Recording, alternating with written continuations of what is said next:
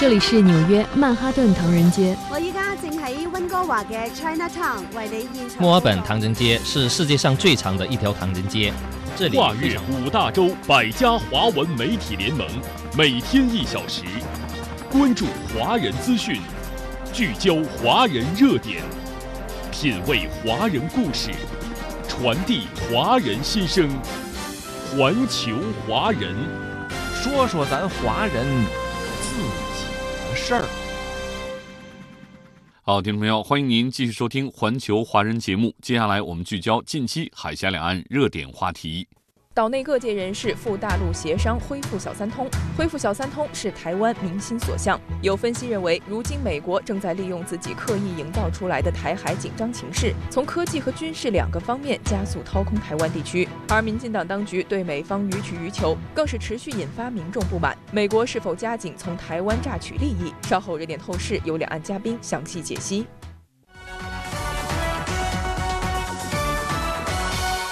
小三通何时恢复，受到台湾社会的关注。近日，金门、马祖的县长当选人和民意代表等人，以及亲民党主席宋楚瑜等各界人士，纷纷前往大陆了解情况，表达对恢复小三通的期盼。来看驻台记者发回的报道。对于福建沿海与金门、马祖地区的人员往来，也就是小三通何时能够恢复，台湾社会都非常关注。十二号，金门县长当选人陈福海和国民党籍民意代表陈玉珍。前往厦门与相关部门和人员会谈，了解情况，表达金门民众对于恢复小三通的期盼。小三通的复航哦，其实只要把这个东西当做是以民为面的话，大概答案上就是可以迎刃而解。金门县长当选人陈福海表示，建议采用专船、专案、专班方式推进小三通复航，争取元旦或春节前实现两岸台商、台干和陆配回家的愿望，让探亲船先行。金门计划在十二月二十五号开设窗口，登记想回家的陆配信息。十二号下午，亲民党主席宋楚瑜也出发前往大陆，表示要了解情况，化解问题。与此同时，民进党当局派出疫情指挥中心负责人王必胜前往金门视察港部防疫作业和医疗能量的准备情况。对于是否恢复小三通，王必胜仍不松口，称大陆面临疫情流行，需要持续观察，而且是否恢复也不是疫情指挥中心单方面决定，需要民进党当局进行研判。现任的金门县长杨振武表示，金门已经准备充分，且非常务实地提出分阶段复航，最终的取决标准就是金门的医疗资源。与各界期盼小三通复航相反的是，民进党当局仍在给小三通复航泼冷水。台湾行政机构负责人苏贞昌称。担心小三通复航会让大陆民众来台湾抢购药物，并继续以防疫为借口为两岸人员往来设置障碍。对此，国民党主席朱立伦批评苏贞昌荒谬至极。朱立伦表示，他赞同尽快恢复小三通，希望两岸有更多航点，让民众过好日子，方便生意往来。如果全世界疫情减缓的情况下，中国大陆需要医疗资源，台湾社会应该尽力协助恢复小三通，方便的是台湾民众。民进党的理由是意识形态和政治目的。岛内各界人士赴大陆访问，商讨恢复小三通。金门也拿出了分阶段复航的切实可行方案，都证明了早日恢复小三通是两岸的民心所向。从2020年开始，民进党当局就以疫情为借口，单方面中断了两岸小三通的人员往来，到现在已经将近三年。以往往来金门、厦门两地只需要三十分钟，如今却需要辗转多地，费用和时间成本都增加了数倍。面对民间的呼声，民进党当局不仅不倾听、不迎合，反而用非常冷血的表态泼冷水，再次证明了民进党当局倾听民意是假，挑拨两岸敌意是真。总台记者台北综合报道。台积电扩大在美建厂，争议持续发酵。有分析认为，美国正在科技与军事两个方面掏空台湾。然而，民进党当局却予取予求，妄图以美谋独。美国种种举动背后究竟有哪些盘算？民进党当局若继续执迷不悟，会有怎样的后果？转移技术，增加军售，美国加速掏空台湾。欢迎您继续关注海峡两岸。据台湾媒体的报道，近期台积电扩大在美建厂的争议不断发酵。有分析认为，如今美国正在利用自己刻意营造出来的台海紧张情势，从科技和军事两个方面加速掏空台湾地区。而民进党当局对美方予取予求，更是持续引发了民众的不满。美国是否加紧从台湾榨取利益？民进党当局妄图以美谋独，会有怎样的后果？就这样的话题，邀请到两岸的嘉宾展开解析。台北世新大学的教授游子祥先生，北京社科院台研所的研究员张华先生，欢迎二位。我们看到近期有媒体认为说，美国正在利用刻意制造出来的台海紧张局势来掏空台湾。接下来通过短片做一下了解。据中评社报道。近些年持续升级恶化的台海局势，与美国打台湾牌、以台遏华、干涉中国内政密切相关。现在，美国正利用自己刻意营造出来的台海紧张情势，从两个方面转化为加速掏空台湾的理由。一方面是以所谓应对台海紧张、增加台湾防卫能力等为由，持续推动对台军售。实际上，台湾是用民众的钱向美国缴纳巨额保护费，结果形成恶性循环，台湾被无休止的勒索掏空。另一方面是美国要求台积电到美国设厂，转移核心技术和高科技人才，实际上是要把台湾的核心产业去台化，掏空台湾的核心竞争力。台积电持续不断的扩大在美国投资和设厂的规模，引发了台湾舆论的质疑，认为美国是在掏空台湾。我们应该如何来看待目前的这种争议的发酵？呃，台积电到美国亚利桑那去投资设厂啊，十二月六号是在美国举行了首批设备从台湾运到新厂的移机典礼。那台积电到美国去设厂，本来就引发了台湾的技术跟人才会不会外流的疑虑啊。现在不止加码，还推进到最先进的三纳米制程啊。那很多人就担心台积电会不会变成美积电，台积电会不会被掏空呢？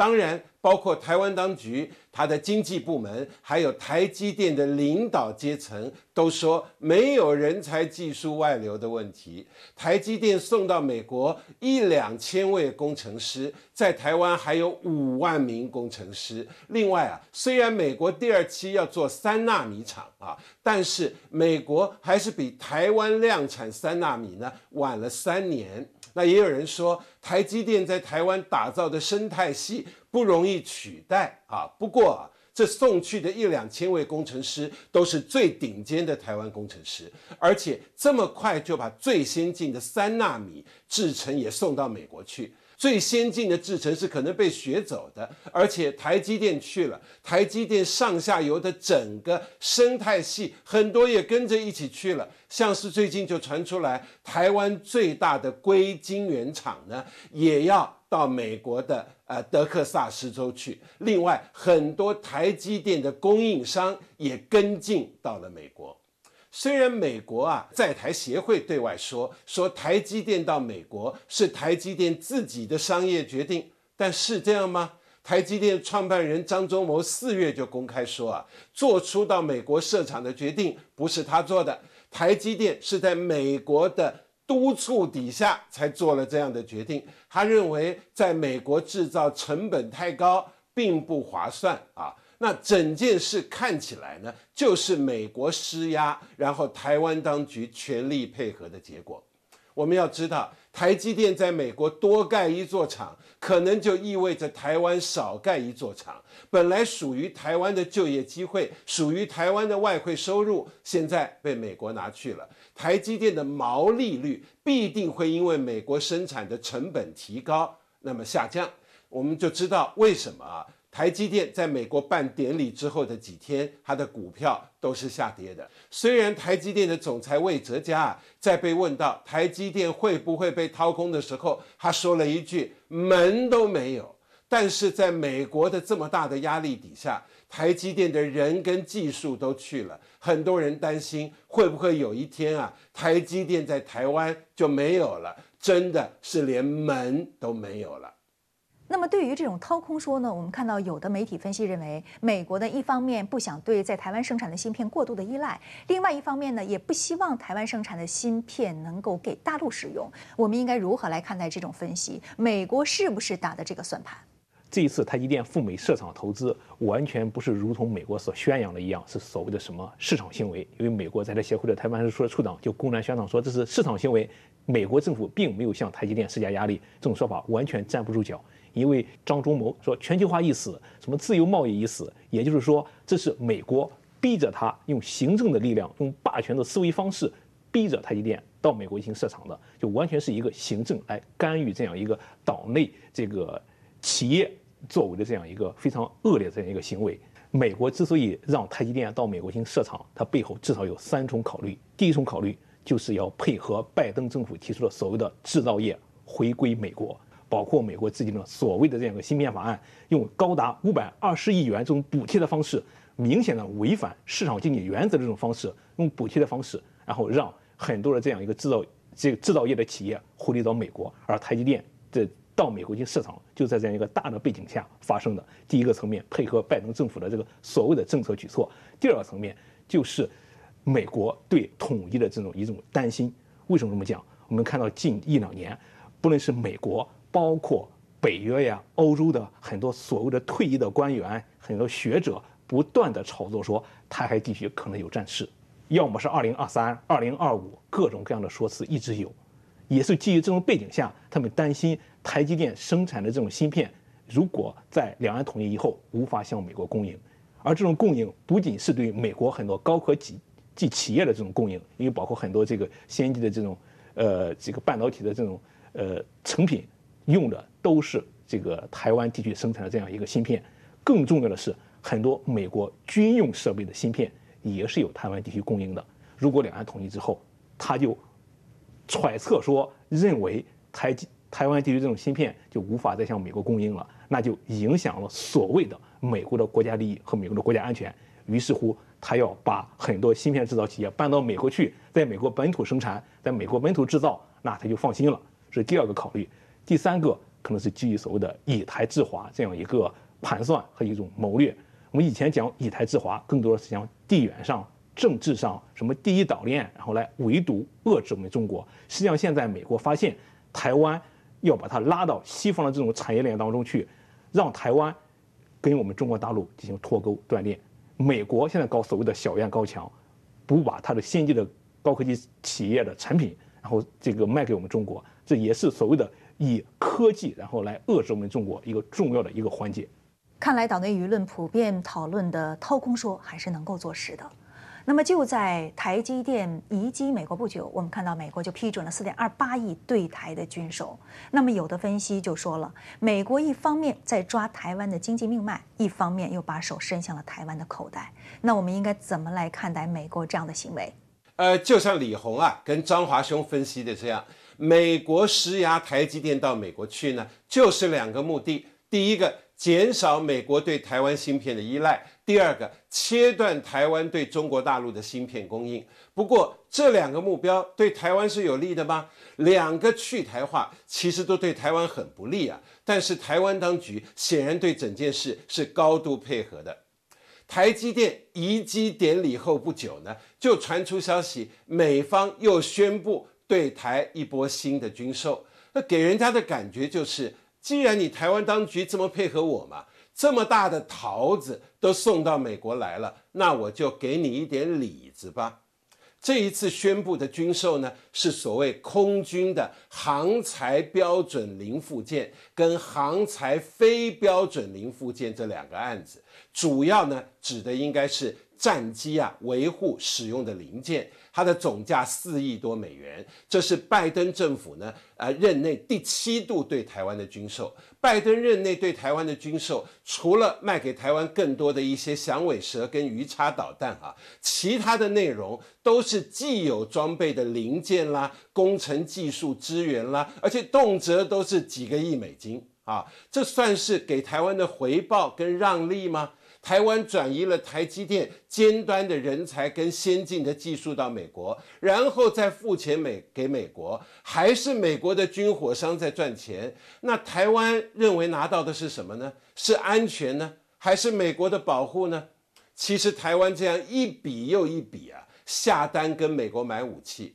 美国收了单收了钱，它其实是很多不断在延迟交货的。最近传出消息啊，美方对台湾的军售从去年十二月延迟积压的订单啊，金额已经从一百四十亿美元增加到了一百八十七亿美元。付了钱买了的东西迟迟不来，维护的零件跟人员支援的费用还得不断的买单。那付了这么多保护费啊，其实美国从来是没有给台湾保护的承诺的，始终说的就是那一句帮助你自我防卫。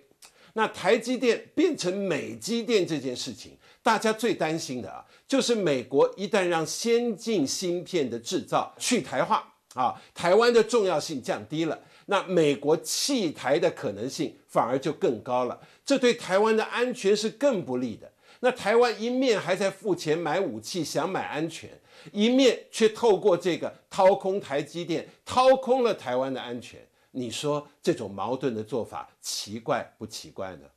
那么除此以外呢？我们注意到美国众议院近日呢是表决通过了二零二三财年的国防授权法案。美国方面做出这样的一个表决和决定的时候，它主要考虑的是什么？呃，这个美国的国防授权法，它每年搞一次。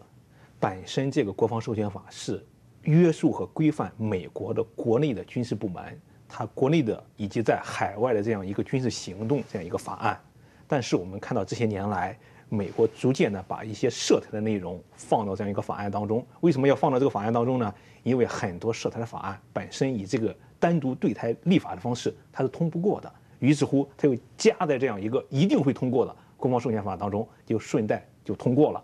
那我们看到这一次确实是，呃，国防授权法里面有很多很这个令大家担心的事情，比如说未来五年向台湾提供一百亿美元的这样一个军事的援助的融资，那为什么会提出这样一个说法？这个当然很多的说法，其中一个最重要的就是美国担心在未来五年我们中国大陆可能会采取非和平的方式统一台湾，美国这个不论是他的。国务卿包括他的印太司令部的很很多所谓的高级的军事将领，实际上已经多次的向外透露了，美国正在准备说，在二零二七年前把台湾地区的这种所谓的军队给它武装起来，以此然后来对抗我们中国大陆，是他内心一个非常真实的一个一个感受。实际上，美国对台军售，呃，台湾方面有没有资金来支付呢？按照目前台湾岛内所谓的这样一个财政的状况。台湾岛内是有能力支付的。过去几年，比如说拜登上台以来，已经七次对台军售了，每次对台军售的金额都不是特别多，三亿、五亿，最多十一亿美元。那加起来，现在大概有二三十亿美元。这是过去几年拜登政府对台湾进行军售的。那这军售的钱，台湾地区都已经按时付给美国了。相反，台湾地区把钱付给美国之后，美国并没有把一些货品交付给台湾，这反而成了美国是在欠台湾的账。那既然台湾有能力，然后来支付对美军购的这样一个资金的问题，那美国为什么还要向台湾提供一百亿美元呢？这背后可能有以下几个考虑：首先，会绕过台湾地区这种要军购它的内部非常复杂的程序。我们知道，台湾军队要想对美军购的话，它需要经过台湾立法部门的同意，还有政党的协商，还有各个军种的这种协调等等等等。那现在美国说我直接把钱给你了，那你？将来可能说直接就越过很多岛内的程序，直接向对美军购了，因为钱美国已经给了，这是第一个可能的考虑。第二个可能的考虑是说，呃，前面提到了拜登过去七次对台军售大概也就二三十亿美元，那如果来对比一下此前美国历届政府对台军售的额度，大概都有接近两百亿美元，无论是奥巴马还是这个呃。特朗普这种时期都要一百多亿美元，那过去只有二三十亿美元，好，现在我美国一次性给你一百亿美元，也就预示着美国对台军售这样一个额度也会大幅的增加。第三个可能的考虑就是，我们知道美台之间的军售表面上看起来是一种政治的甚至说军事的交易，但背后有很多个人的私下的利益在里面，有很多军工集团的利益在在里面。那背后这种勾当非常之多。好，现在我一次把一百亿美元这个批准了，那也就意味着拜登政府一次性的把未来五年美国对台军售的这样一种回扣、这种政治的红利，可能也都拿到手了。这可能背后也有拜登政府这种所谓的在他这个政党或者某些利益集团个人这种私利的考虑。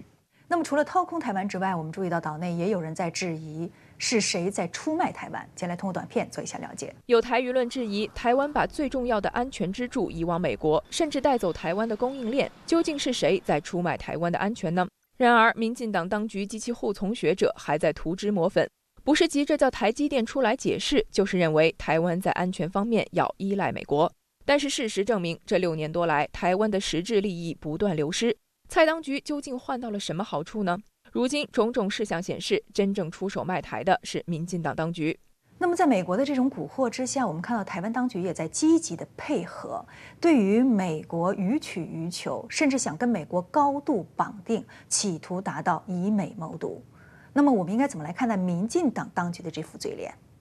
呃，对于啊，鼓励台积电到美国是在帮着美国掏空台湾这种说法啊，民进党当局是不断在否认的。他们甚至搬出了推给大陆的这个老招，说啊。掏空说就是大陆又在对台湾搞认知作战了，半导体去台化只是大陆的炒作而已。但事实是这样吗？其实对于台积电到美国可能会掏空台湾，很多都是台湾各界的真实的疑虑啊。像是台湾就有科技专家在媒体公开呼吁，说台积电应该出来更清楚的来澄清外界的很多疑虑。这位专家呼吁，台积电应该至少要说明几件事，包括台湾是不是会长期是台积电最大的生产基地，台湾是不是长期会是最先进制程的生产基地，会是最先进技术的研发基地，还有会是台积电的全球总部啊。这位专家会这样呼吁，就是担心这么搞下去啊，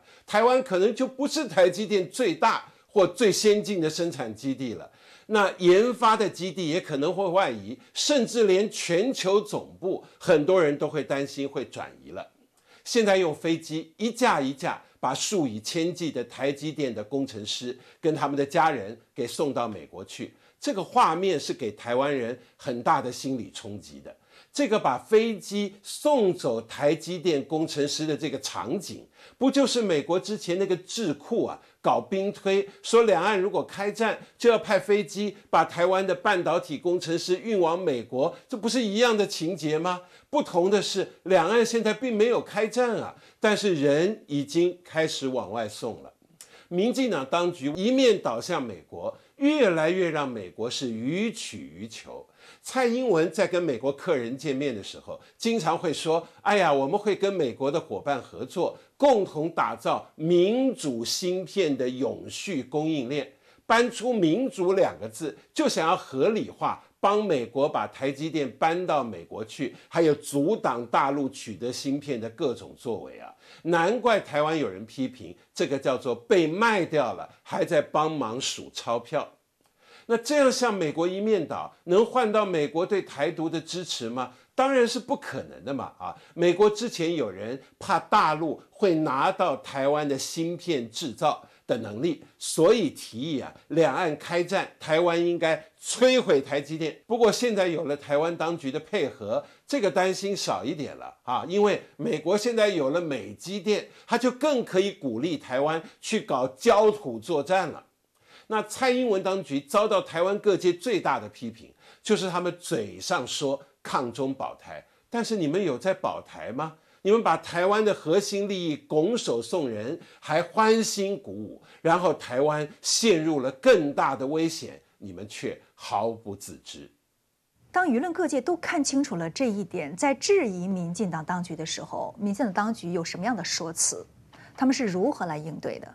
是我们看到外界批评民进党掏空台湾、出卖台湾，那台当局第一个出来讲的是说他没有这么做。为什么这么没有这么做呢？他列举了很多所谓的事实，比如说台积电到美国进行投资设厂。那首先现在三纳米、四纳米看起来是非常先进的，但是台积台湾同时宣布说一纳米的已经在台湾岛内要设厂了、要生产了。也就是说，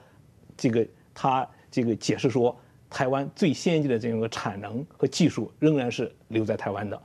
而且台积电到美国进行投资设厂，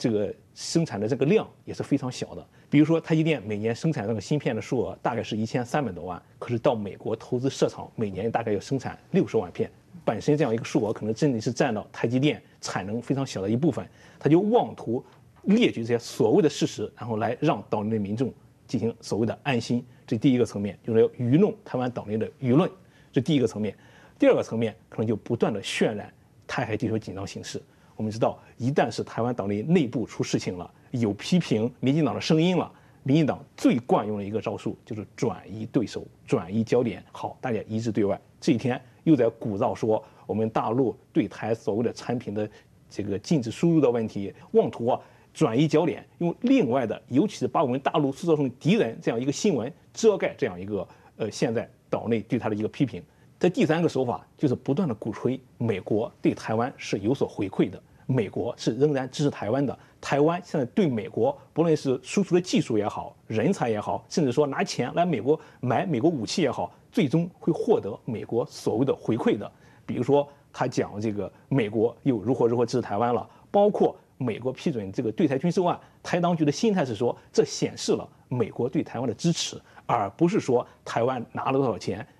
这个交给了美国交保护费，所以他这样一个逻辑也妄图啊来这个愚弄党人的民众。我们看到国台办发言人朱凤莲表示，敦促美国立即停止在台湾问题上玩火，不得与中国台湾地区进行任何形式的军事联系。而民进党当局为了政治私利，加大与美国的勾连，出卖台湾民众的利益，其以美谋独的算盘也注定失败。好的，非常感谢二位嘉宾对以上话题给出的解析，谢谢。好，听众朋友，以上我们关注了近期海峡两岸热点话题，感谢收听今天的环球华人节目，明天同一时间我们再会。